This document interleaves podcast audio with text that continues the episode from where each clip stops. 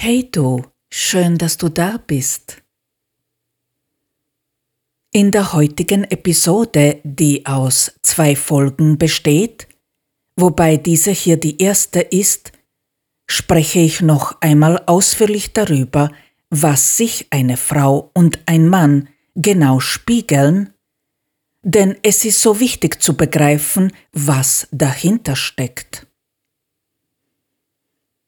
Es ist im Grunde vollkommen egal, dass die Männer in unserer Welt als das stärkere Geschlecht gelten, denn es gibt Wege, auf welchen man lernen kann, dass auch die Frauen Stärken haben, die Männer nicht haben weil wir in einer vorwiegend logischen Welt leben und die Bedeutung und die Wirkung des emotionalen Teiles des Verstandes noch nicht sehr bekannt sind, heißt das nicht, dass dieser Teil keine Stärken hat.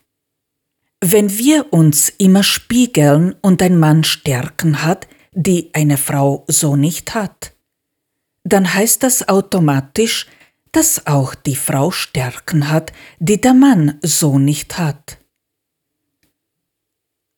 Der Mann ist nur deshalb stärker als die Frau, weil die Frau noch nicht weiß, was ihre wahre Stärke ist. Und gerade in der heutigen Zeit und in unseren hochentwickelten Ländern, wie wir diese so schön nennen, kann man am besten erkennen, wie sehr die Frau diese Stärken für sich nutzen kann, denn die Männer werden immer weiblicher, die Frauen immer männlicher. Gerade dann, wenn man sich von dem Sollzustand am weitesten entfernt hat, kann man am besten erkennen, was uns ausmacht. Deshalb erzähle ich heute und in der nächsten Folge über die Stärken einer Frau und warum ausgerechnet eine Frau lernen und lehren kann, auf die Trigger nicht mehr zu reagieren, wobei die Episode auch für Männer geeignet ist, die mehr darüber wissen wollen, was das Wesen Frau ausmacht.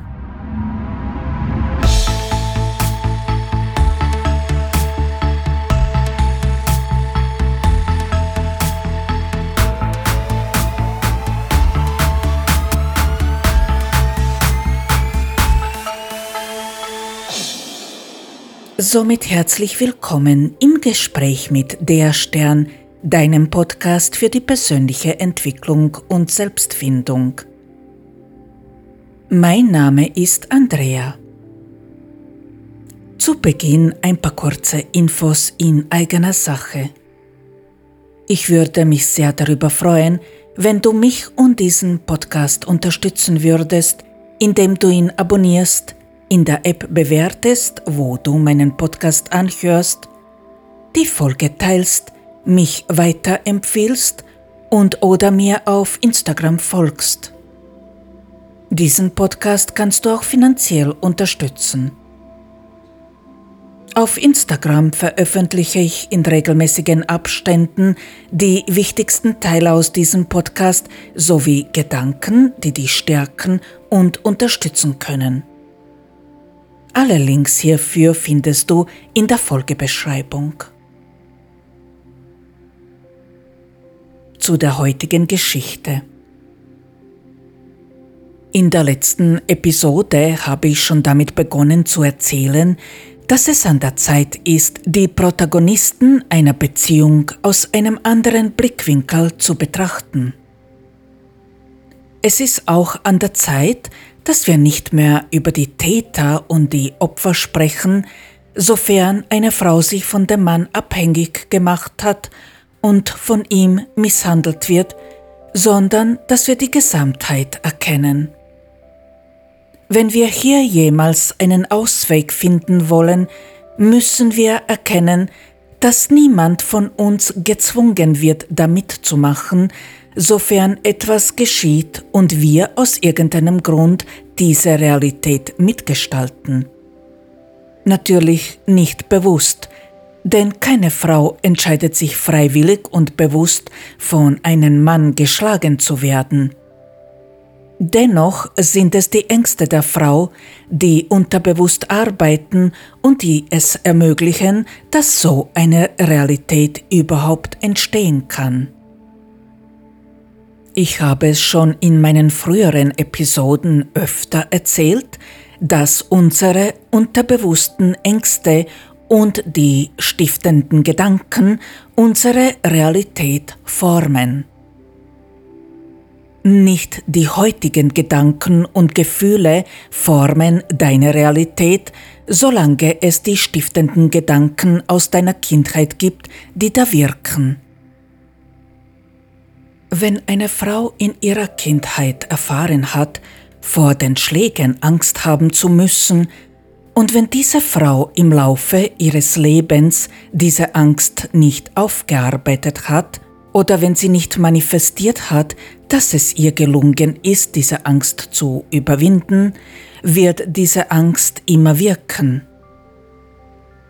Diese Frau wird sich unterbewusst immer fürchten, dass ein Mann sie schlagen könnte, und deshalb wird sie Männer anziehen, die bereit sind, eine Frau zu schlagen.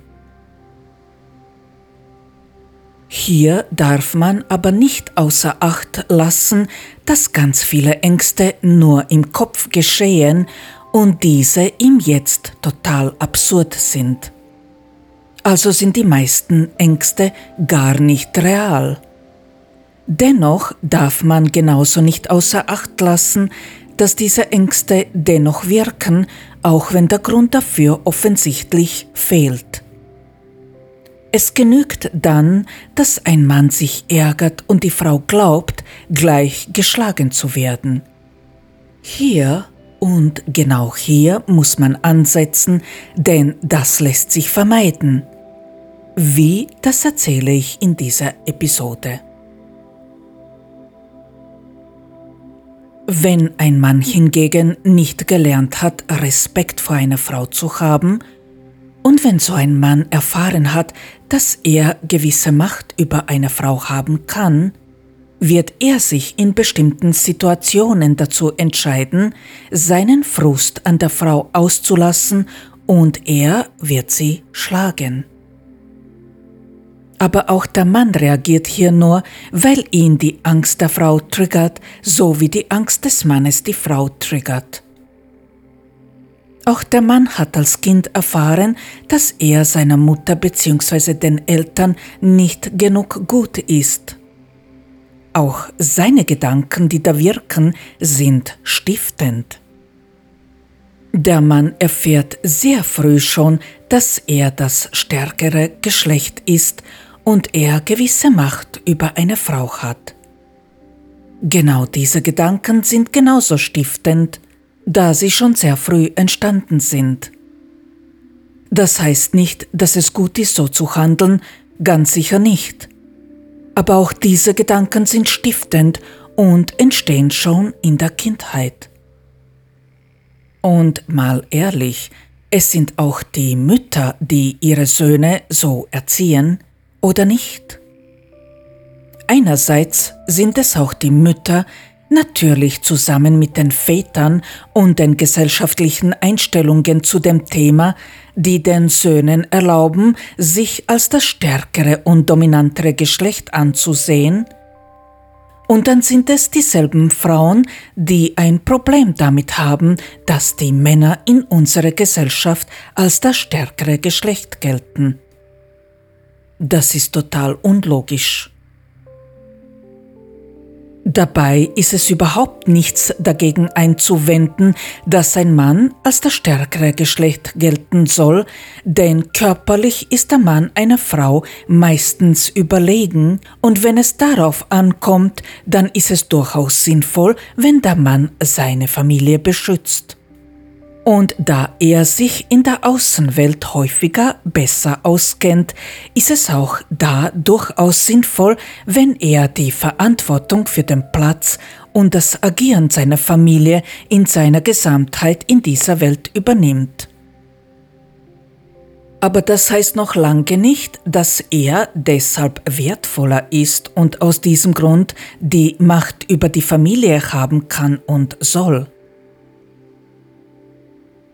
Das ist es, was ihm fälschlicherweise schon sehr früh vermittelt wird. Meine Erfahrung hat mir gezeigt, dass sich immer Menschen anziehen, die dieselben Ängste in sich tragen.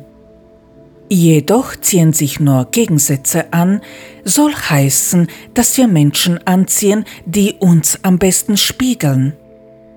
Spiegel zeigt uns aber das, was ist, seitenverkehrt an.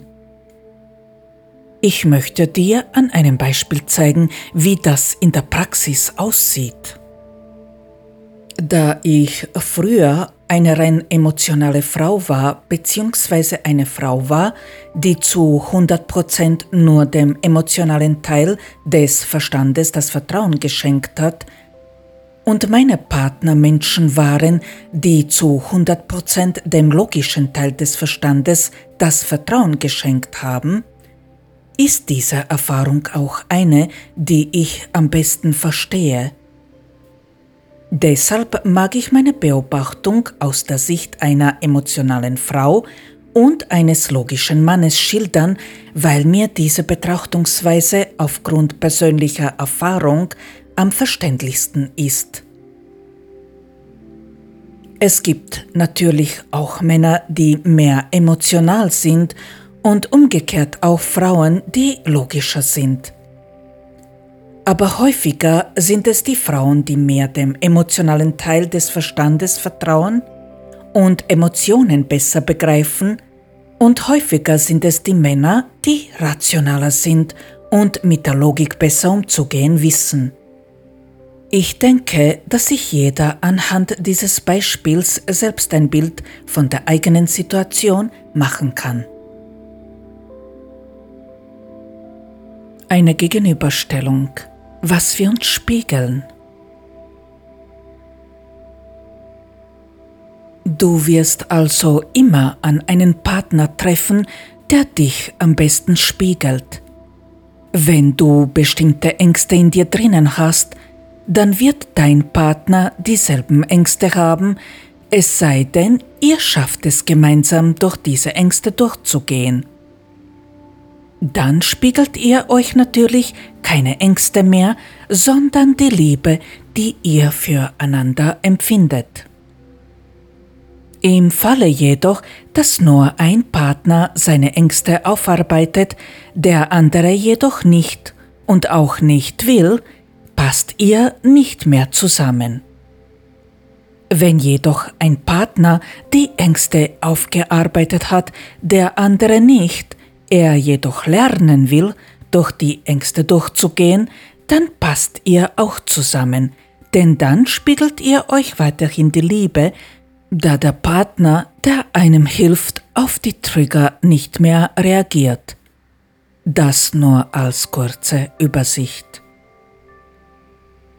Solange du jedoch Ängste in dir drinnen hast und diese nicht aufgearbeitet wurden, wirst du immer zuerst einen Partner finden, der dir deine Ängste am besten spiegelt. Angenommen, du bist ein Mensch, der sich nicht beschützt fühlt und unsicher ist, dann wirst du ganz sicher an einen Partner treffen, der sich nicht geborgen fühlt. Deine Angst wird dir gespiegelt, aber eben seitenverkehrt.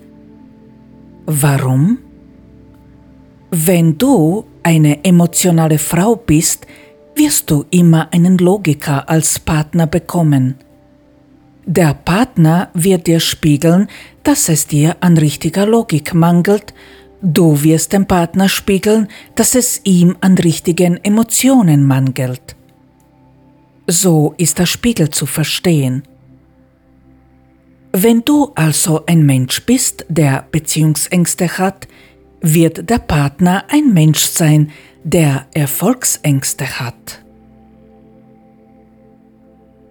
Denke bitte daran, dass wir in der metaphysischen Welt alle eins sind und in der metaphysischen Welt gibt es nur Liebe. Um die Liebe erkennen zu können, müssen wir vorerst getrennt sein. Ein Mann, der die Sicherheit verkörpert, wird am besten mit der Logik umgehen können, die Frau, die die Geborgenheit verkörpert, wird am besten die Emotionen begreifen. Du wirst das haben, was der andere nicht hat, und das nicht haben, was der andere hat. Also bist du in jedem Fall ein Mensch, der im Mangel aufwächst. Damit wir erkennen können, was Liebe ist, müssen wir zuerst im Mangel aufwachsen. Deshalb sind wir zuerst getrennt, und erst wenn wir uns das geben, was der andere nicht hat, können wir vollständig sein und dabei erkennen, was die Liebe in Wirklichkeit ist. Der Mann ist also gleich Logik, die Frau Emotion. Spiegel. Was der eine voll hat, das fehlt dem anderen und beide, sowohl der Mann als auch die Frau, wollen das andere, das sie nicht haben, weil das in der Natur der Menschen liegt. Der Mann unterdrückt die Gefühle, die Frau vertraut der Logik nicht. Der Mann ist Narzisst und denkt nur an sich selbst. Die Frau ist das Gegenteil und denkt nur an andere Menschen. Der Mann hat Erfolgsängste, die Frau hat Verlustängste. Der Mann hat mit Erfolg enorme Schwierigkeiten und ist von dem Thema fast schon besessen, da seine Gedanken nur um dieses Thema kreisen. Und die Frau hat mit der Beziehung enorme Schwierigkeiten und ist von dem Thema fast schon besessen, da ihre Gedanken fast nur um dieses Thema kreisen. Der Mann nimmt nur, die Frau gibt nur.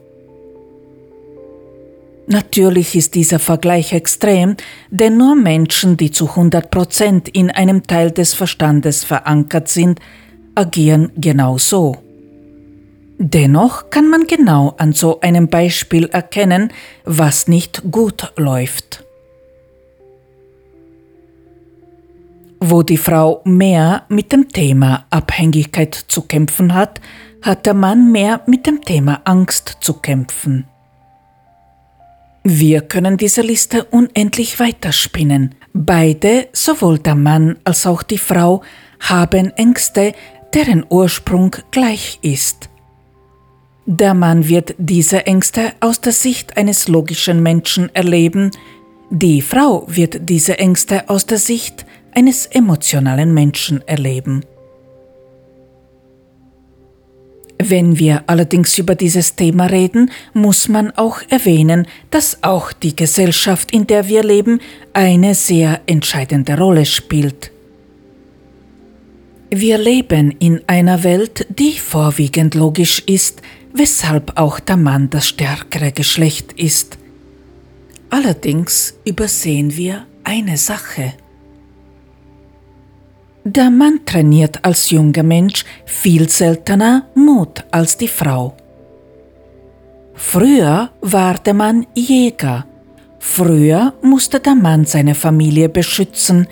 Er musste mit den Werkzeugen umgehen können. Heutzutage muss man nicht mehr jagen und sehr oft ist es auch nicht nötig, eine Familie wirklich zu beschützen. Und mit den Werkzeugen muss man auch nicht wirklich umgehen können, da alles neu gekauft wird und sobald etwas kaputt geht, wird es einfach weggeschmissen. Welche Rolle haben dann die Männer und die Väter von heute in einer Beziehung und in der Erziehung der Kinder.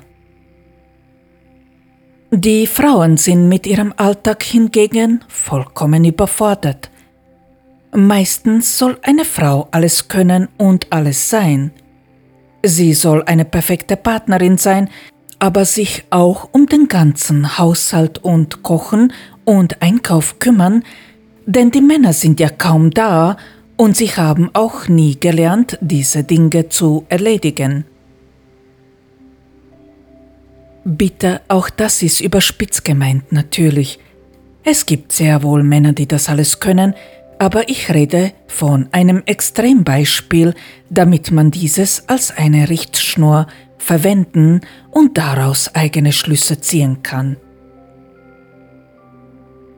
Also um die Kinder kümmert sich auch die Frau. Meistens.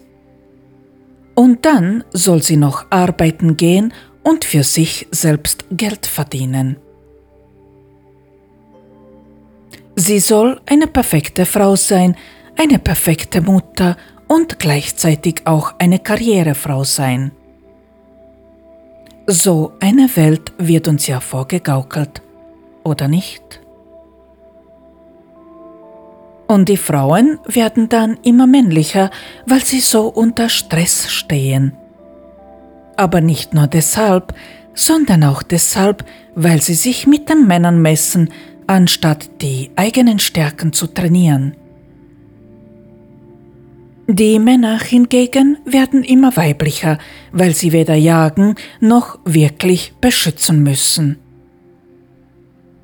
Die Frauen unterstützen auch dieses System.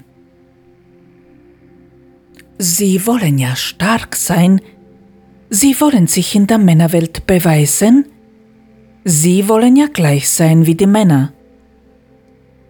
Das ist das Problem, weil Männer und Frauen einfach nicht gleich sein können.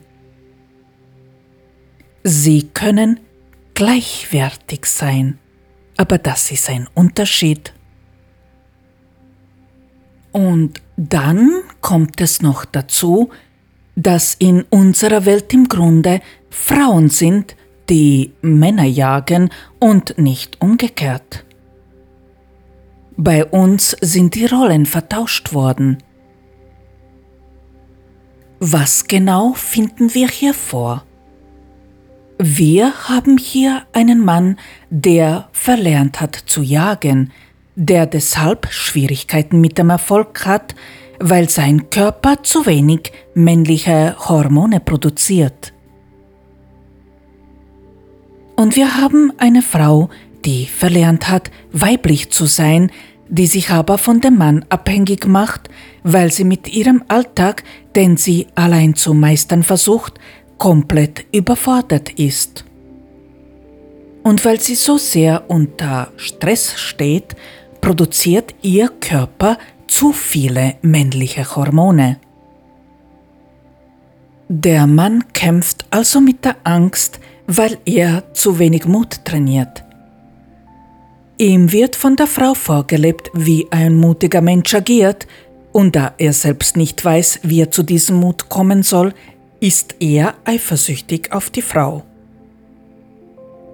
Die Frau hingegen kämpft mit der Abhängigkeit. Eine Frau macht sich deshalb von dem Mann abhängig, weil sie sich um alles kümmern muss und deshalb weniger Zeit hat, um für ihren Lebensunterhalt Geld zu verdienen. Sie wird deshalb auf den Mann eifersüchtig, weil ihr vorgelebt wird, wie ein Mann unabhängig agiert.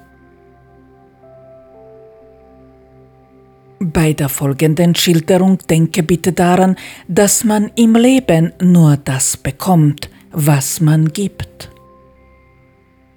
Die Eifersucht ist keine natürliche Emotion. Natürliche Emotion ist Neid. Ich möchte diese zwei Sachen kurz erklären, weil sie gerne missverstanden werden. Neid ist also eine vollkommen natürliche Emotion. Der Mensch, der gesunden Neid spüren kann, wird sich in einer bestimmten Situation mehr anstrengen, um sein Ziel zu erreichen. Angenommen, ein Mensch beobachtet einen anderen Menschen. Der andere Mensch hat oder kann etwas, was der Mensch, der beobachtet, nicht kann. Neid erzählt nicht wie die Eifersucht, dass der Mensch das nicht erreichen und bekommen kann. Neid erzählt im Gegenteil, dass der Mensch sich anstrengen muss, um das Ziel zu erreichen. Der Mensch wird dann alles tun, um dasselbe zu erreichen oder zu bekommen, was der Mensch, den er beobachtet, hat oder kann. Eifersucht wird hingegen erzählen, dass der Mensch alles tun kann, was er will, er diese Sache gar nicht erreichen kann. Damit eifersüchtige Menschen den Schmerz nicht spüren müssen, neigen sie dazu, diese Sache, die beobachtet wird, als unbedeutend, unnötig oder schlecht zu bezeichnen und abzuwerten. Gedanken wie er oder sie ist gar nicht gut oder ach, das brauche ich gar nicht oder das ist nichts Besonderes, sind nur eine schöne Form der Gedanken, die einem dann durch den Kopf schießen. Aber in Wahrheit glaubt der Mensch, dass er ohne diese Sache nicht überleben kann.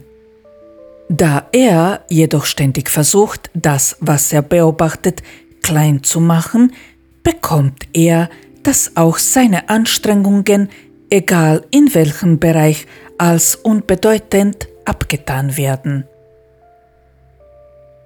So wie zum Beispiel Panik die krankhafte Form von Angst ist, ist Eifersucht die krankhafte Form von Neid. Wer aus diesem Teufelskreis herausfinden will, muss lernen, wieder normalen Neid zu spüren. Auch wenn das sehr schwer ist und ganz viel Geduld und Überwindungskraft von uns fordert, ist es möglich zu lernen, wieder normalen Neid zu spüren. Dafür ist es nötig, immer dann, wenn man spürt, dass man eifersüchtig ist, zu lernen, diese Sache, die man beobachtet, zu bewundern und gut zu heißen. Angenommen, ein Mensch hat ein Auto, das du so gerne haben würdest, und du weißt, dass du dir dieses Auto im Moment gar nicht leisten kannst. Du spürst einen Stich in dir drinnen und merkst, dass du eifersüchtig auf diesen Menschen bist.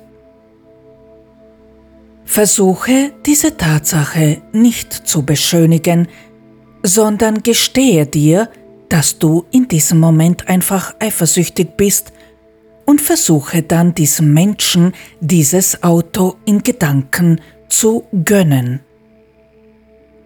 Sag einfach, dass das Auto voll cool ist und es in Ordnung ist, wenn der Mensch dieses Auto hat. Die Eifersucht wird dich noch lange Zeit begleiten, auch wenn du dich noch so sehr anstrengst, aber sie wird dann doch immer weniger. Erst wenn du gelernt hast, dass du diese Sachen selbst bekommen kannst, wirst du auch lernen, nicht mehr eifersüchtig zu sein, sondern nur den gesunden Neid zu spüren. Eifersucht verursacht einen Stich in dir drinnen und deine Kehle schnürt sich zu. Und in diesem Moment ist man kaum fähig, wirklich zu sprechen. Die Augenlider fangen an zu brennen, man kann kaum die Augen offen halten, man ärgert sich innerlich, man spürt die Gier. Manchmal kann man vor lauter Eifersucht sogar zittern, und wenn noch eine Panik dazu kommt, kann sich diese Sache in eine sehr negative Richtung entwickeln. Neid hingegen fühlt sich komplett anders an. Neid kann sogar eine Bewunderung beinhalten, das muss aber nicht sein. Es kann einfach sein, dass du jemanden beobachtest und dann sagst, wow, das ist cool, das möchte ich auch können. Und dann tust du alles und strengst dich an und irgendwann erreichst du dein Ziel. Dir macht es nichts aus, dass ein anderer Mensch dies oder das kann. Du weißt, dass du, wenn du dich anstrengst, dasselbe erreichen könntest, und zwar auf die Art und Weise, wie das für dich am besten ist. Du machst den Menschen nicht klein, sondern versuchst eine Sache so zu erreichen, wie du es am besten kannst. Du misst dich nicht mit diesen Menschen, du vergleichst dich nur, damit du weißt, wo du stehst. Das ist Neid. Eifersucht lähmt und bremst. Neid gibt Kraft. Es bewegt und verleiht einem die Flügel. Diese Unfähigkeit, gesunden Neid zu spüren und die Tatsache, dass die Männer in unserer Welt als das stärkere Geschlecht gelten und die Frauen von den Männern abhängig sind, diese dann in sehr vielen Fällen diese Abhängigkeit missbrauchen, führen dazu, dass wir in den Männern die Täter sehen und in den Frauen die Opfer. Das Problem ist, dass es keine Täter und auch keine Opfer gibt. Warum? Weil die Frau niemand zwingt, sich von dem Mann abhängig zu machen. Und weil ein Täter immer zuerst auch ein Opfer war. Mehr darüber habe ich in der 15. Episode Der Ausweg Teil 2 gesprochen. Dort habe ich erklärt, warum es keine Täter und keine Opfer gibt. Was wir nicht außer Acht lassen dürfen, ist, dass in einer Beziehung, solange die Angst die Grundlage dieser Beziehung bildet, sowohl die Männer als auch die Frauen auf die Trigger reagieren. Nun ist es auch so, dass Angst ein Gefühl ist und Frauen in der Regel den Mut mehr trainieren und sich besser mit Gefühlen und Emotionen auskennen. Männer können häufig logische Sachen viel besser erklären und verdeutlichen als die Frauen, weil das ihr Gebiet ist und weil sie die Logik meistens mehr trainieren. Frauen hingegen sind diese, die sich mit den Emotionen besser auskennen, und sie sind es auch, die viel besser als die Männer lernen können, auf die Trigger nicht mehr zu reagieren. Um dir zu verdeutlichen, wie sehr wir Menschen auf Trigger reagieren, möchte ich dir dieses Bild erklären, das ich sehe. Ein Mann wird in einer Frau immer und zuerst seine Mutter sehen, solange er nicht gelernt hat, seine Filter abzulegen. Eine Frau wird in einem Mann immer und zuerst ihren Vater sehen, solange sie nicht gelernt hat, ihre Filter abzulegen. Diese Filter bestehen in der Regel aus Angst.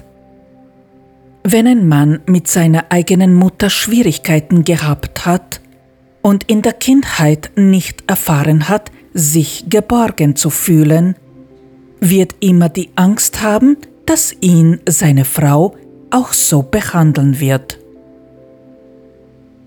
Weil ihm die Geborgenheit fehlt, wird er von seiner Frau erwarten, dass sie ihm das gibt, was ihm fehlt. Er wird erwarten, dass sich seine Frau um ihn so kümmert, wie sich seine Mutter um ihn nicht gekümmert hat, weil dies für ihn der Beweis für die Liebe der Frau ist. Logisch, oder? Und weil er in der Frau eine Mutter sucht, die ihm die Geborgenheit geben sollte, ihm diese jedoch fehlt, wird er nicht imstande sein, in diesem Menschen eine Frau zu sehen. Es kommt noch schlimmer. Weil er Angst hat, dass die Frau ihn wie die Mutter behandeln könnte, wird er sich zu ihr so verhalten, wie sich seine Mutter ihm gegenüber verhalten hat. Und am Ende wird er aus seiner Frau seine Mutter machen. Umgekehrt dasselbe. Eine Frau, die als Kind nicht erfahren hat, sich beschützt zu fühlen und die erfahren hat, Angst vor dem Vater haben zu müssen, wird sich immer wünschen, dass der Mann ihr diese Sicherheit übermittelt und wird dadurch Druck auf den Mann ausüben. Aus demselben Grund wird auch sie nicht imstande sein, in dem Menschen den Mann zu sehen, sondern sie wird in ihm den Vater sehen. Auch die Frau wird sich aus demselben Grund wie der Mann zu ihm so verhalten, wie sie sich als Kind zu ihrem Vater verhalten hat, und am Ende wird der Mann so zu ihr sein wie ihr Vater. Und auch sie wird Beweise für die Liebe des Mannes suchen, denn wenn der Partner ihr diese Sicherheit nicht gibt, wird sie das als Mangel an Liebe deuten. Beides überspitzt natürlich, aber gewisse Gemeinsamkeiten kann man doch sehr deutlich erkennen. Beide werden sich wünschen, das von dem Partner zu bekommen, was sie von den Eltern nicht bekommen haben, und gleichzeitig werden sie von den Enttäuschungen Angst haben. Und weil sie Angst haben, werden sie sich zu dem jeweiligen Partner auch entsprechend verhalten, wie sie sich als Kind verhalten haben. Wo Angst ist, ist keine Liebe da. Das ist das Problem. Das Problem ist auch, dass wir dieses Problem vollkommen falsch angehen und zu lösen versuchen. Die Männer, die viel nehmen und wenig geben, werden als Narzissten beschimpft und bezeichnet, was im Großen und Ganzen auch stimmt. Noch einmal zur Erinnerung, ich spreche nur aus eigener Erfahrung. Je mehr sich ein Mann von seiner Mitte entfernt und je mehr er seinen logischen Verstand trainiert, desto größerer Narzisst wird er. Aber man übersieht, dass jede Sache auch ein Gegenteil hat. Und wenn Narzissmus eine Persönlichkeitsstörung ist, dann ist auch ein Mensch, der nur gibt und wenig nimmt, genauso gestört. Es gibt eine Bezeichnung, die diesen Menschen gegeben wurde, die aber wissenschaftlich nicht anerkannt ist. Man nennt diese Menschen Egoisten. Was ganz übersehen wird, ist, dass wir hier über Persönlichkeitsstörungen reden. Niemand ist mit Absicht ein Narzisst oder Egoist. Und wenn Egoisten nicht absichtlich handeln, dann können die Narzissten auch nicht absichtlich handeln. Es ist total krankhaft, wenn ein Mensch nur gibt und gibt. Und man übersieht, dass man einem Menschen damit einen emotionalen Schaden zufügt, das sollte man nicht vergessen.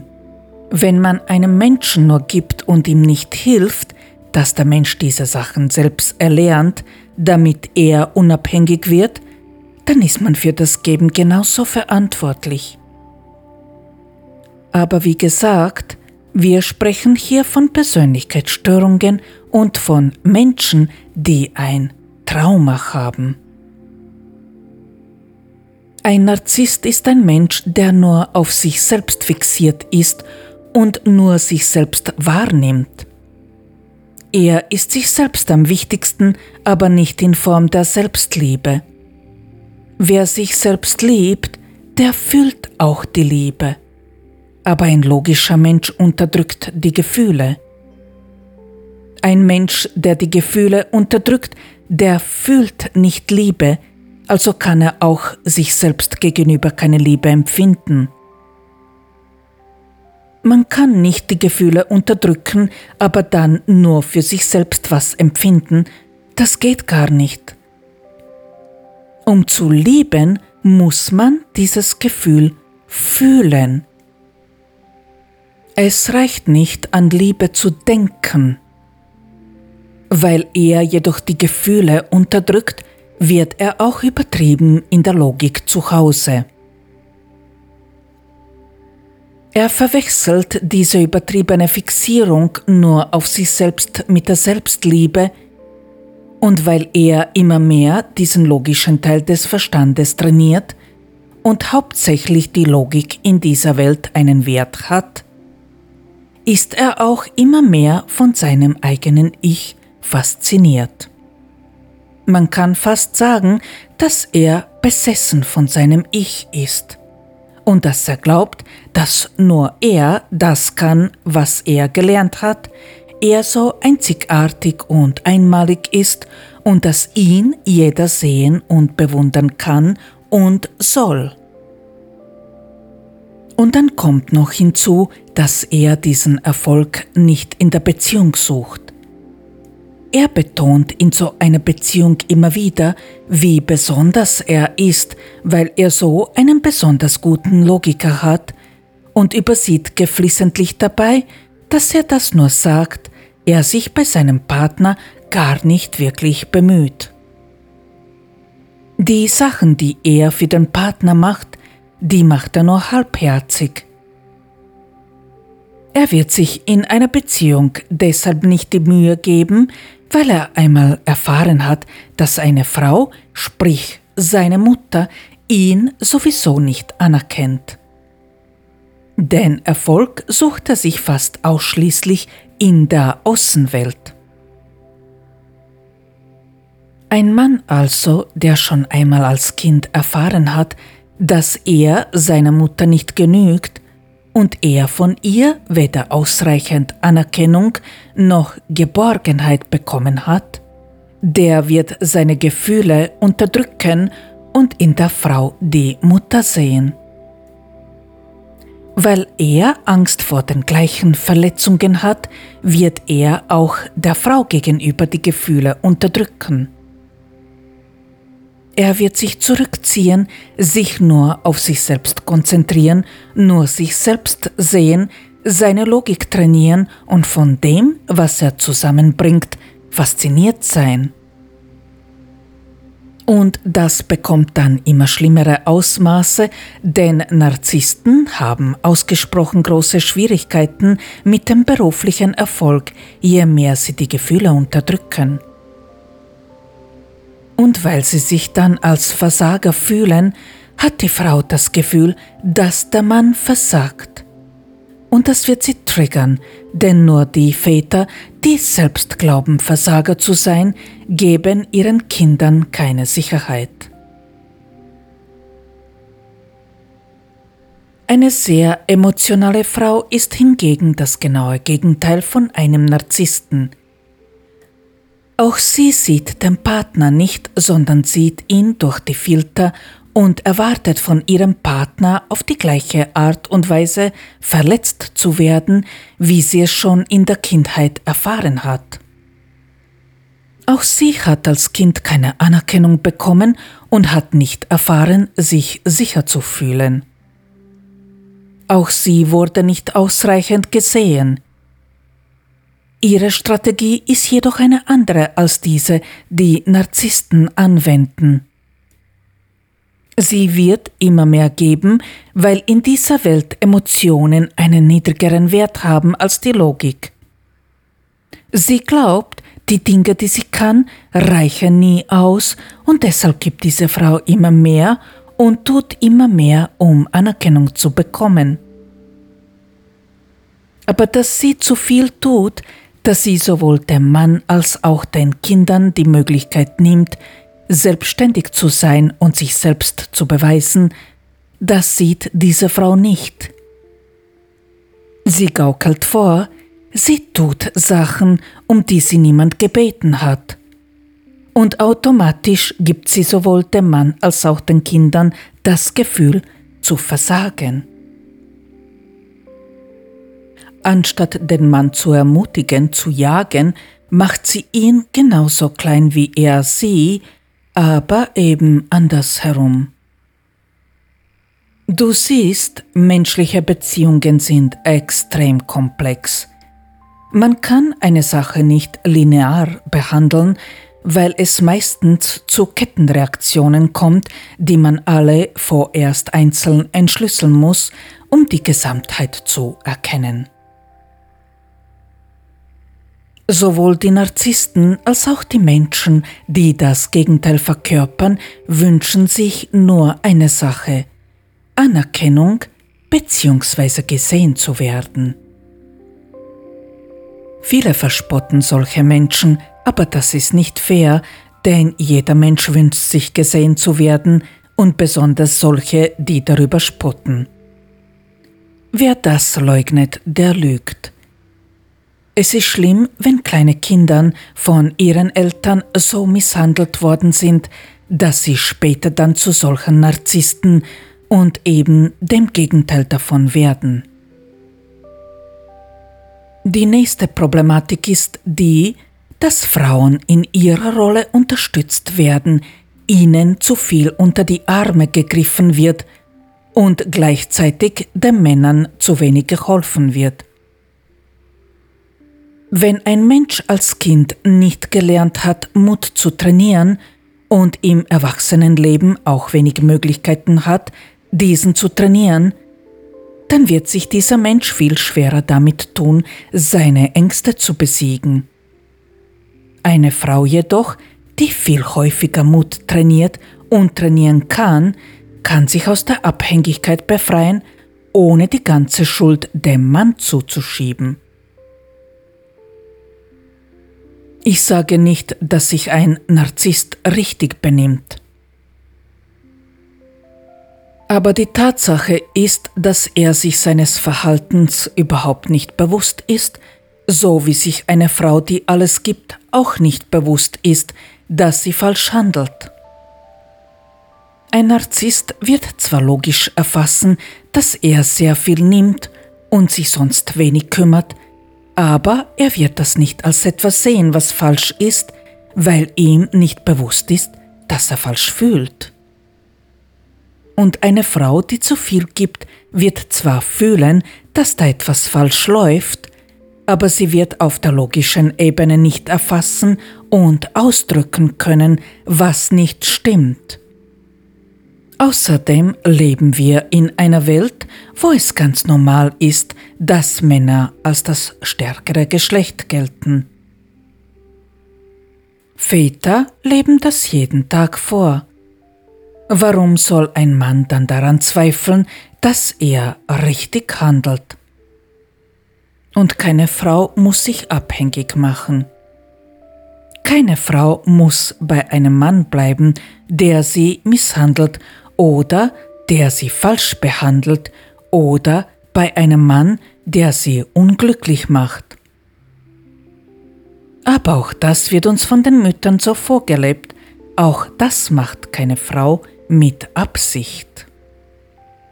Es gibt nur eine einzige Sache, die man einem Narzissten vorwerfen könnte.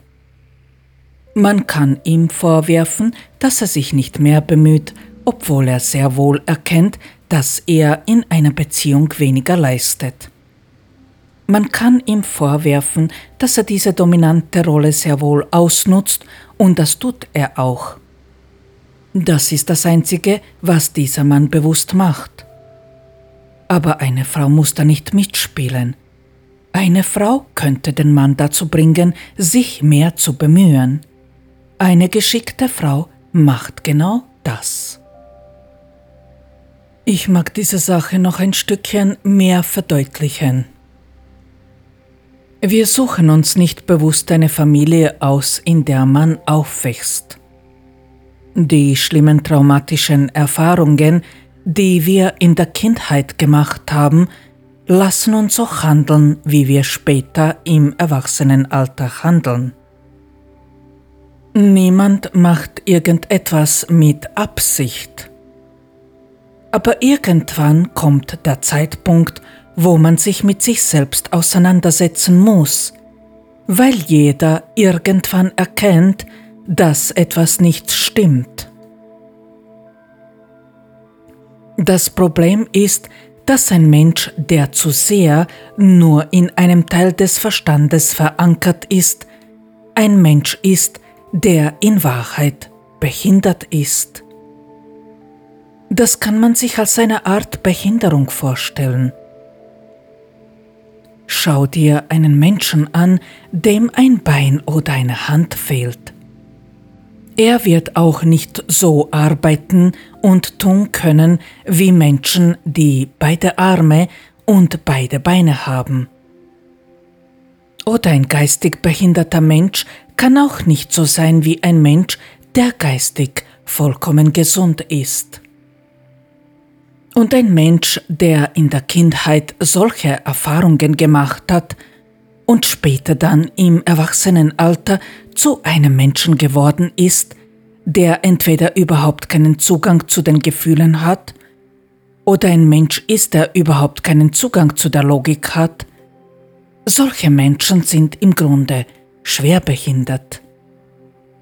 Je mehr man sich von der Mitte entfernt und je mehr man nur einen Teil des Verstandes trainiert, desto mehr ist man behindert, weil man den anderen Teil seines Selbst weniger bis gar nicht wahrnehmen kann. Daran ist kein Mensch schuld, das ist einfach so. Je mehr man sich von der Mitte entfernt, desto weniger sind wir imstande, eine Sache richtig anzupacken.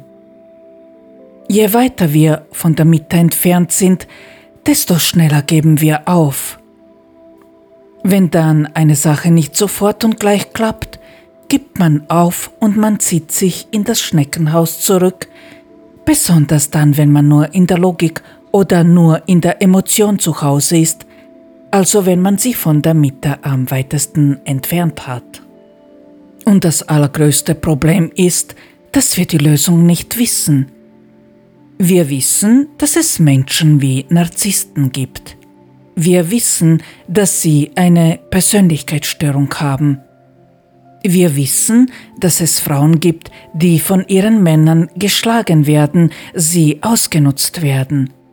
All das wissen wir, aber wir wissen nicht, wie man dieses Problem lösen kann. In der nächsten Folge werde ich dir erzählen, wie Frauen lernen können, richtig zu handeln. Aus meiner Sicht ist diese Lösung, die ich gefunden habe, auch die einzige, die wirklich hilft.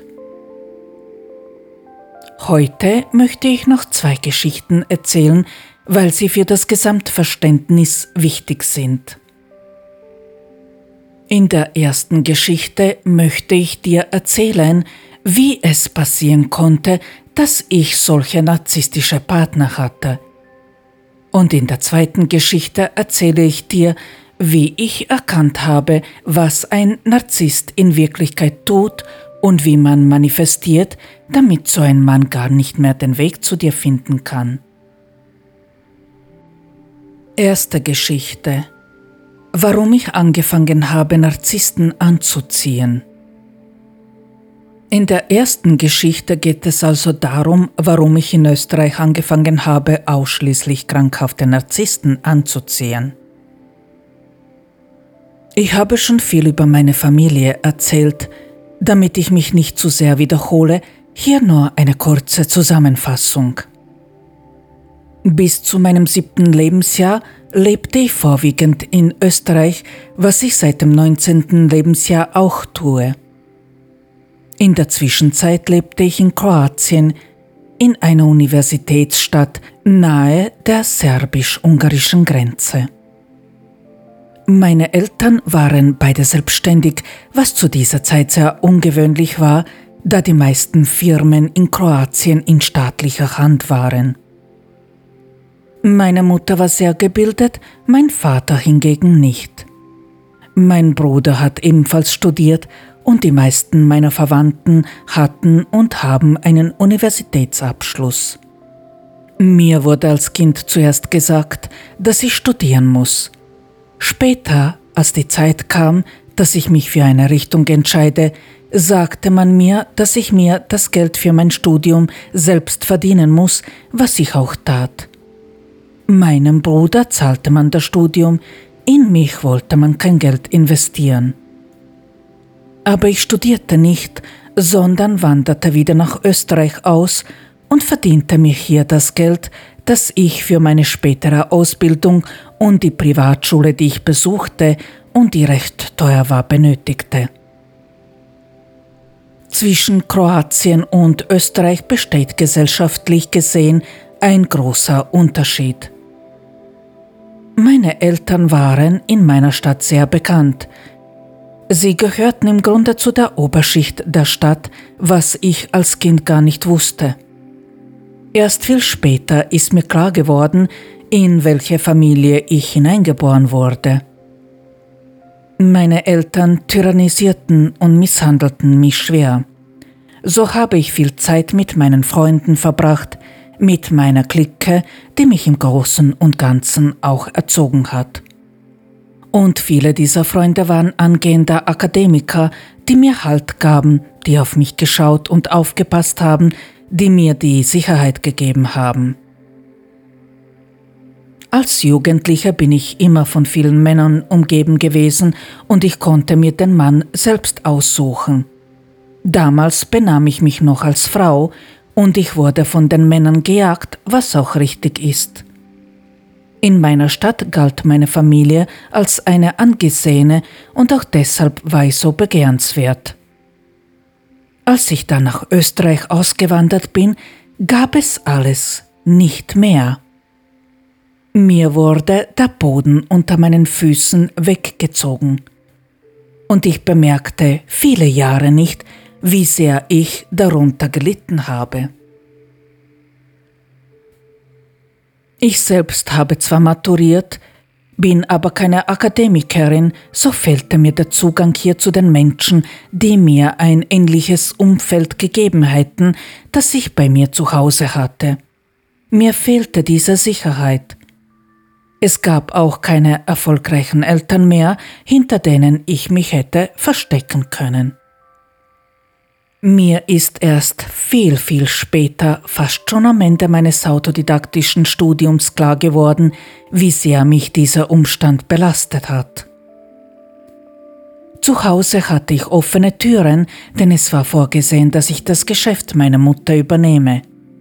Hier in Österreich musste ich mich zuerst beweisen, und ich wusste nicht wie, da mir so viel fehlte. Nur der Mut, der fehlte mir nicht. Ich empfand unterbewusst das, was alle empfinden, die in ein anderes wirtschaftlich besser entwickeltes Land auswandern. Ich fühlte mich minderwertig. Da ich aber als Kind schon in Österreich gelebt habe, empfand ich das Land als mein Land und ich erkannte nicht, dass ich mich schlechter und minderwertiger fühlte. Erst als mein Onkel nach dem Krieg in den 90er Jahren auch nach Österreich auswandern musste, da ihm sein Haus zerstört wurde, habe ich erkannt, dass es hier einen Unterschied gibt, denn er bekam keinen Job in seinem Beruf, sondern musste trotz seines Studiums hier Eis verkaufen oder in einer Fabrik arbeiten, um sich über das Wasser zu halten. Nun gut, da er so oder so nach dem Krieg wieder nach Hause gehen wollte, hat er sich auch nicht bemüht, hier mehr zu erreichen. Aber auch das habe ich erst viel später erkannt. Was ich jedoch sehr wohl erkannt habe, ist, dass ich hier in Österreich sehr einsam bin. Mir fehlten meine gebildeten Freunde und mir fehlte diese Sicherheit. Im Grunde war ich selbst diejenige, die sich klein gefühlt hatte, die sich klein gemacht hatte. Viele Sachen, die wir glauben zu erleben, erleben wir gar nicht außer in unserem Kopf. Und weil ich auf einmal dachte, dass ich minderwertig bin, habe ich mich auch so verhalten, als ob ich minderwertig bin. Und dann habe ich Sachen angezogen, die nur minderwertig sein konnten. Ganz am Anfang hätte ich noch die Kurve hinbekommen können, denn in den ersten zwei Jahren sind mir viele Sachen begegnet, die mich doch an mein altes Leben erinnert haben. Es begegneten mir noch immer Männer, die Männer waren, und ich bekam noch immer Angebote, die mehr meinem alten Ich entsprochen hätten. Aber ich habe dann laute Entscheidungen getroffen, die weniger gut für mich waren, weil ich allein in einem fremden Land war, weil ich Angst hatte, weil ich dachte, dass ich allein nicht das gleiche Leben haben konnte wie zu Hause. Ohne Misshandlungen und solchen Eltern natürlich. Tja, und dann bin ich genau dem Menschen begegnet, der das genaue Gegenteil von mir war, der nur in der Logik zu Hause war, einem Narzissten also. Mir ist vollkommen bewusst, dass ich nur deshalb ausgewandert bin, weil ich vor meinen tyrannischen Eltern geflüchtet bin. Dort und in deren Schatten hätte ich mich niemals weiterentwickeln können. Aber wenn man dann ganz allein in einem fremden Land ist, das ist schon sehr, sehr krass. Und ich habe mich hier lange Zeit überhaupt nicht gut zurechtgefunden. Und aus lauter Angst, hier in diesem Land allein zu bleiben, habe ich mich an den erstbesten Menschen geklammert, der da war, der mich nie gejagt hat, der mir im Grunde gesagt hat, dass ich genug Probleme habe, um mich noch mit seinen Problemen herumschlagen zu müssen. Und das war auch mein allergrößter Fehler in meinem ganzen Leben, den ich gemacht habe. Fehler ist relativ, denn ohne diese Erfahrung wäre ich heute nicht der Mensch, der ich bin. Heute weiß ich, dass man den Ausweg nur dann finden kann, wenn man sich seinem Spiegel voll stellt und alles tut, um sein Trauma aufzuarbeiten. Außerdem sind es immer emotionale Menschen, die zuerst den Ausweg finden. Anstatt mich also zu trauen, allein weiterzumachen und zu lernen, mir selbst zu vertrauen, habe ich mich entschieden, mich an so einen Menschen zu binden. Zwar war ich selbst damals nicht bindungsfähig, weil ich zu sehr traumatisiert war, aber genau dieser Mensch hat mir am deutlichsten gespiegelt, wie sehr ich davon abhängig bin, dass mir ein Mensch die Sicherheit gibt, denn er hat mir genau das Gegenteil gegeben, keine Sicherheit nämlich, da er dasselbe Problem mit dem Erfolg hatte. Zusätzlich sehen Narzissten nur sich selbst, also habe ich genau das bekommen, was ich eh schon hatte, dass ich allein und einsam bin, genauso wie vorher. Leider sehen wir in unseren Partnern die Eltern, bis wir diese losgelassen haben, weil wir sie nicht mehr brauchen. Und ich, die nie erfahren hat, vom Vater beschützt zu werden, wollte, dass mich jemand beschützt, was nicht gelingen kann, weil man nicht das bekommen kann, was man braucht. Und solange wir in einem Partner den Elternteil sehen, können wir nicht den Menschen sehen, der da ist, weil wir uns zu dem Partner immer so benehmen werden, wie wir uns als Kind zu den Eltern benommen haben. Und was haben unsere Eltern denn gemacht? Sie haben uns gedemütigt und haben uns die Liebe, die sie uns gaben, von unserer Leistung abhängig gemacht. Demütigung ist allerdings etwas, was man gut nutzen kann, wenn man weiterkommen will. Wirklich, das meine ich voll ernst. Denke daran, wann du dich mehr anstrengst. Wenn jemand lieb zu dir sagt, dass du diese Sache doch lernen könntest, oder wenn jemand zu dir sagt, dass du eine Sache nie erreichen kannst. Mehr wirst du dich dann anstrengen, wenn dich jemand demütigt. Lady Gaga hat mal erzählt, dass sie nur deshalb alles gegeben hat, um die Sängerin zu werden, die sie ist, weil ihr Ex-Freund über sie gelacht hat und zu ihr gesagt hat, dass sie niemals berühmt werden wird. Man kann über diese Sängerin denken, was man will, aber sie ist ganz sicher eine berühmte Sängerin. Und eine schöne Stimme hat sie obendrein. Also habe ich diese Demütigungen benutzt, um mir selbst zu beweisen, dass ich niemanden brauche und hier allein leben kann. Und nur dann, wenn ein Mensch nichts mehr braucht, kann er alles haben. Ja, dazu gehört auch, sich nicht mehr hinter der Familie zu verstecken, sondern aus eigener Kraft etwas zu erreichen. Ich musste meinen Wert erkennen, und das ist der Weg, den jeder emotionale Mensch gehen kann, der sich aus der Abhängigkeit befreien will. Narzissten sind das genaue Gegenteil von einem Menschen, der nur gibt. Sie sind Menschen, die nur nehmen, und solche, die ich kenne, sind Menschen, die sich immer mehr mit Wissen vollstopfen, ohne was daraus zu machen. Da sie die Gefühle unterdrücken, fühlen sie dich auch nicht. Sie denken nicht an dich, solange sie dich nicht brauchen. Und weil sie dich nicht fühlen, kannst du sie auch nicht fühlen. Du fühlst dich leer und fühlst eine tiefe Sehnsucht, weil dich ein Narzisst nicht im Herzen trägt. Ein Narzisst liebt dich nicht, er kann das gar nicht. Ein Narzisst wird niemals ohne die Hilfe eines Menschen, der sein Gegenteil ist, einen Ausweg finden, weil die Gefühle die Grundlage des Lebens sind und er die Gefühle unterdrückt. Man kann einem Narzissten helfen, sein Tun zu ändern, aber nur so, indem man ihm immer wieder sagt, was er ändern muss. Man kann ihm helfen, sein Sein zu ändern, also die Säule Sein, aber man kann einem Narzissten nicht helfen, die Gedanken und die Gefühle, also die Säule Denken zu ändern, weil das eine Sache ist, die jeder, aber absolut jeder selbst machen muss.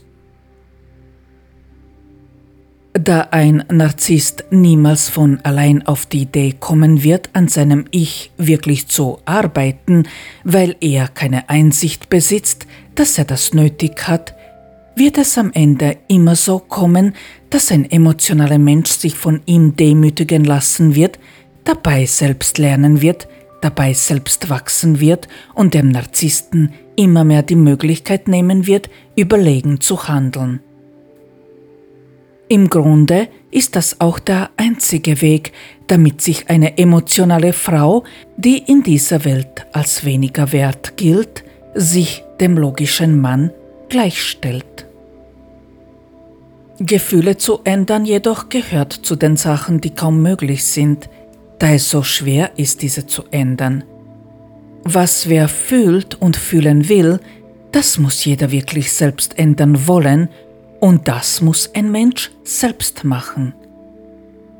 Man kann einem Menschen sagen, wie er besser denken könnte, aber nicht wie er fühlen soll, da man Gefühle nur auf dem Weg der Selbsterfahrung ändern kann. Und wenn ein Narzisst nicht will, diese Säule zu ändern, dann muss er dein Leben verlassen, weil er dich sonst nur zerstören wird. Wenn er die Einsicht nicht gewinnt, dass er Hilfe benötigt, dass er falsch handelt und dass er sich mit sich selbst auseinandersetzen muss, dann ist so einem Menschen nicht mehr zu helfen. Er wird immer versuchen, so zu tun wie vorher. Er wird dich aussaugen wie die Zecken, er wird wie ein Kloß auf deinem Bein sein, und das ist etwas, was dich nur bremst. Er wird alles tun, damit du ihm auch weiterhin alles vorgaukelst und er sich mit seinen Gefühlen nicht auseinandersetzen muss. Das ist es, was ein Narzisst macht. Er nimmt nur und du gibst nur, wobei beide den anderen die Kraft kosten, sofern sie sich nicht ändern wollen. Weder das eine noch das andere ist die Selbstliebe. Wenn also ein Narzisst die Richtung nicht ändern will, dann muss er weg. Darüber handelt meine zweite Geschichte. Wenn er sich jedoch ändern will, dann hast du den besten Partner an deiner Seite, den du dir nur wünschen kannst. Zweite Geschichte. Wie ich erkannt habe, was ein Narzisst in Wirklichkeit tut und wie man manifestiert, damit so ein Mann gar nicht mehr den Weg zu dir finden kann. Ich habe einmal im Fitnessstudio einen Mann kennengelernt und zwar ziemlich unfreiwillig. Eigentlich beachte ich während des Trainings meine Umgebung fast gar nicht, außer um meine Bekannte zu begrüßen, weil ich in der Zeit zu sehr auf das Training konzentriert bin. Unterhalten tue ich mich fast ausschließlich vor oder nach dem Training und während der Kaffeepause. Dieser Mann ist mir deshalb aufgefallen, weil er eben wollte, dass er auffällt. Er hat gewartet, bis ich mit einer Übung fertig bin, und dann war er plötzlich dicht hinter mir, also konnte ich ihn gar nicht übersehen. Er hat mich mit einem sehr strahlenden Lächeln begrüßt und hat dann gleich anschließend auf demselben Gerät trainiert. Ich habe ihn kurz angeschaut und habe festgestellt, dass er gut trainiert ist und dass er gut aussieht und er ein wirklich fescher Mann ist. Und dann war er schon wieder aus meinem Kopf, weil ich weiter trainieren wollte. Er hat allerdings andere Pläne gehabt. Ich habe nicht gleich überrissen, was dieser Mann von mir will, also habe ich beobachtet, was er tut. Dass er meine Beachtung wollte, also meine Aufmerksamkeit, das war mir gleich klar, aber nicht, wohin das führen soll. Dieser Mann hat mich zuerst zwei oder drei Wochen lang regelmäßig beobachtet und hat geschaut, wie ich meine Übungen mache.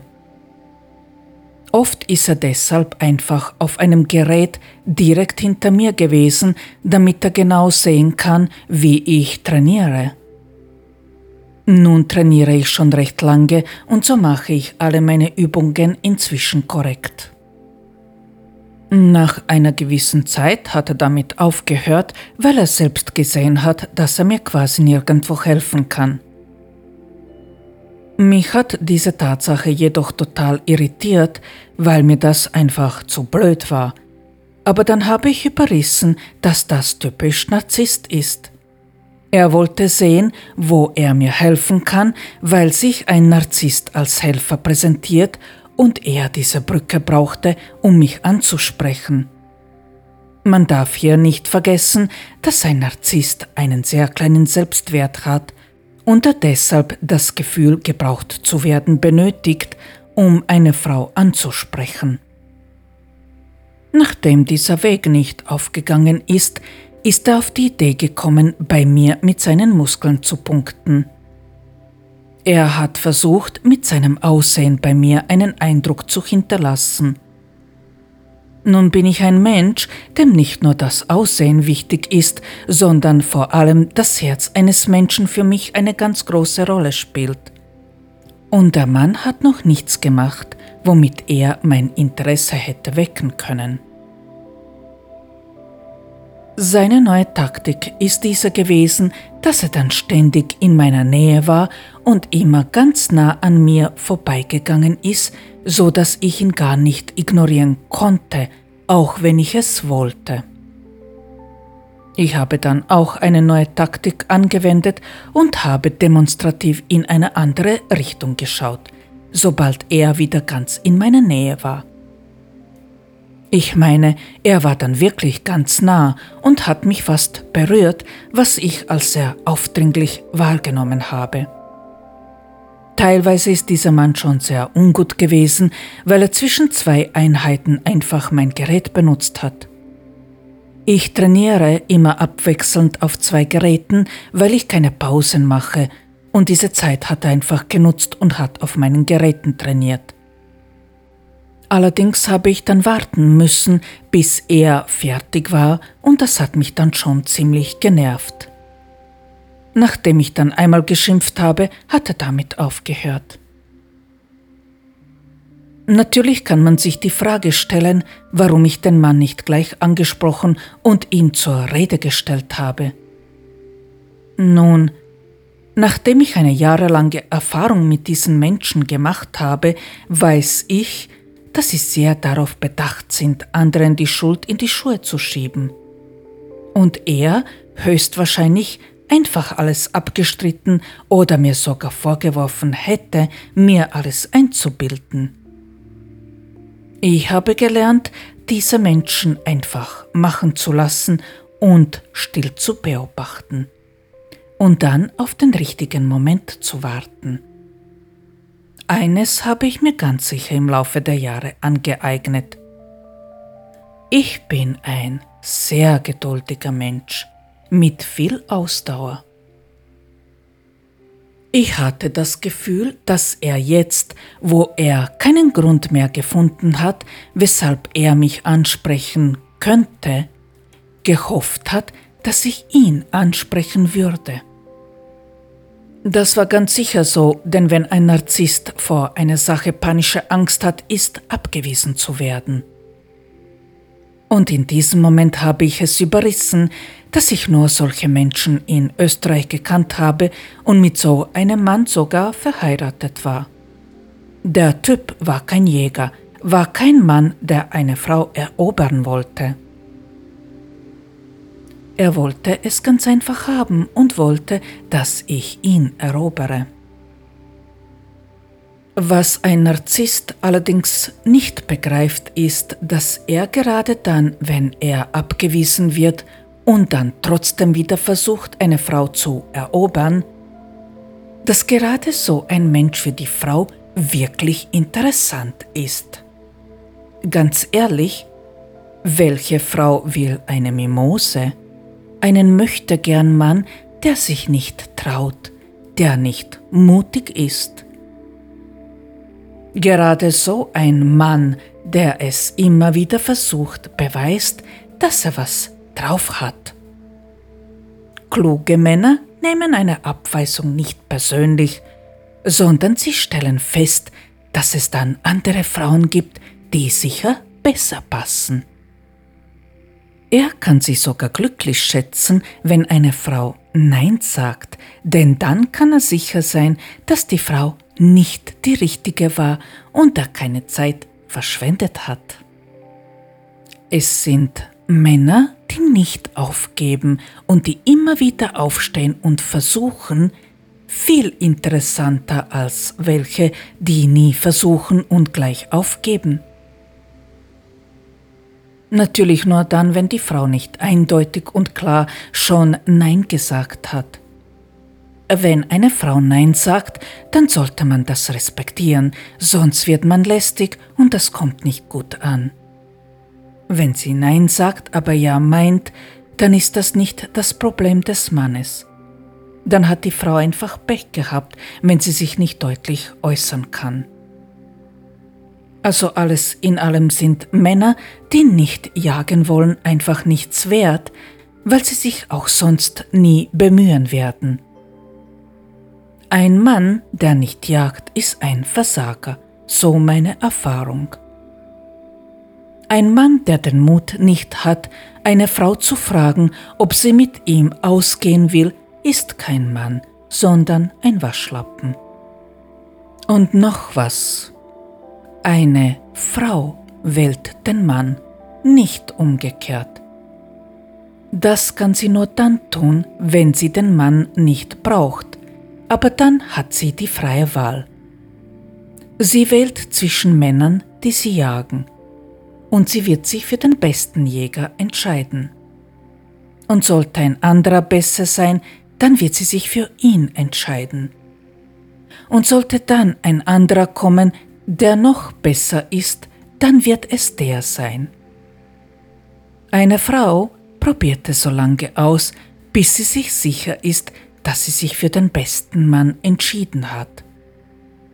Nur so kann es funktionieren, nur so ist gewährleistet, dass sich beide Seiten bemühen werden, immer besser zu werden. Sobald man in der scheinbaren Sicherheit ist, geht gar nichts mehr. Sobald man sich sicher ist, einen Menschen zu besitzen, gibt es keinen Grund mehr, warum man sich mehr anstrengen sollte.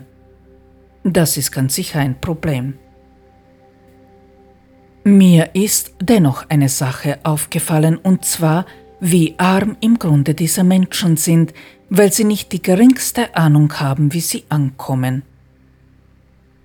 Was dem Mann auf der Stirn geschrieben stand, natürlich nur im übertragenen Sinne ist, dass er Schiss vor einer Abfuhr hat. Und so eine Angst haben nur sehr feige Männer, was sie komplett uninteressant macht. Es sind feige Menschen, die sich nicht bemühen, die nur an sich selbst denken, die nur Interesse an eigener Person haben. Sie sehen nicht dich, sie tun alles für das Lob und nur dafür. Ich hatte bei dieser Sache Glück, weil ich das erreicht habe, was ich erreichen wollte. Ich wollte, dass mich dieser Mann einfach in Ruhe lässt, weil er mich nicht interessiert hat. Er hat den letzten Versuch gestartet, als ich einmal in dem Gymnastikraum meine Dehnübungen gemacht habe. Da hat er abgewartet, bis ich fast schon fertig war, und dann hat er den Raum betreten. Er hat sich hingestellt und hat im Spiegel seine Muskeln bewundert, nun habe ich ihn ignoriert und daraufhin den Raum verlassen. Dann ist er mir noch entgegengekommen, als er nach Hause gegangen ist, und ich habe einfach in eine andere Richtung geschaut. Danach ist er überhaupt nicht mehr zu dieser Zeit gekommen, wo ich trainiere, und ich habe ihn auch nie mehr gesehen. Also nehme ich an, dass er entweder in einem anderen Studio trainiert oder zu einer anderen Zeit. Und auf diese Art und Weise bin ich ihn losgeworden. Ich habe in diesem Augenblick manifestiert, dass Narzissten in meinem Leben keinen Platz mehr haben, wenn sie nicht lernen wollen. Außerdem gibt es einen Mann in meinem Leben, der lernen will. Sollte einmal ein Mann kommen, der besser ist als dieser, dann ist das eine andere Sache, denn die Frau wählt den Mann. Dieser war allerdings nicht besser, also hatte mein Interesse dann doch nicht wecken können, obwohl er wirklich gut aussah. Das sollte man bitte nicht falsch verstehen. Sobald eine Frau diesen einen Mann gefunden hat, der der Beste ist, dann wird sie auch nur bei ihm bleiben. Ich bin im Moment noch immer nicht sicher, ob ich den Besten gefunden habe, weshalb ich einfach mehr Erfahrungen benötige. Sollte das dieser Mann sein, werde ich natürlich bei ihm bleiben. Sollte er es nicht sein, wird ein anderer kommen. So sollte man das verstehen. Irgendwann hat man diesen Mann gefunden und dann bleibt man auch nur bei ihm. Aber diese Erfahrung war total wichtig für mich, weil ich begriffen habe, wie Narzissten ticken und mit was sie gar nicht können. Da ist es mir erst wirklich voll bewusst geworden. Da war der Moment, wo ich auch begriffen habe, welche Kraft die Ignoranz hat und dass das die treibende Kraft ist, wenn man nicht zulassen will, dass die Energie eines Menschen bei einem wirken kann, weil Narzissten können damit überhaupt nicht umgehen, wenn sie ignoriert werden. Wenn man sich nicht darum kümmert, was ein anderer Mensch tut, dann bleibt die Energie bei ihm und das hier gilt für alle Menschen, nicht nur für Narzissten. Wenn es einem absolut nicht wichtig ist, welche Entscheidungen der andere Mensch treffen wird, hat der andere Mensch die freie Wahl und kann sich für das entscheiden, was für ihn das Beste ist. Dieser Mann hat sich entschieden, ein Narzisst zu bleiben, und da kann ich von Glück reden, dass ich von so einem Menschen nichts haben wollte. Aber ich habe verstanden, dass ich eine Kraft besitze, die besonders wertvoll ist. Die Ignoranz. Über die Kraft der Ignoranz werde ich mehr in der nächsten Folge erzählen. Wie ein emotionaler Mensch lernen kann, auf die Trigger nicht mehr zu reagieren und welche seine Werkzeuge ihm dafür zur Verfügung stehen, darüber mehr in der nächsten Folge.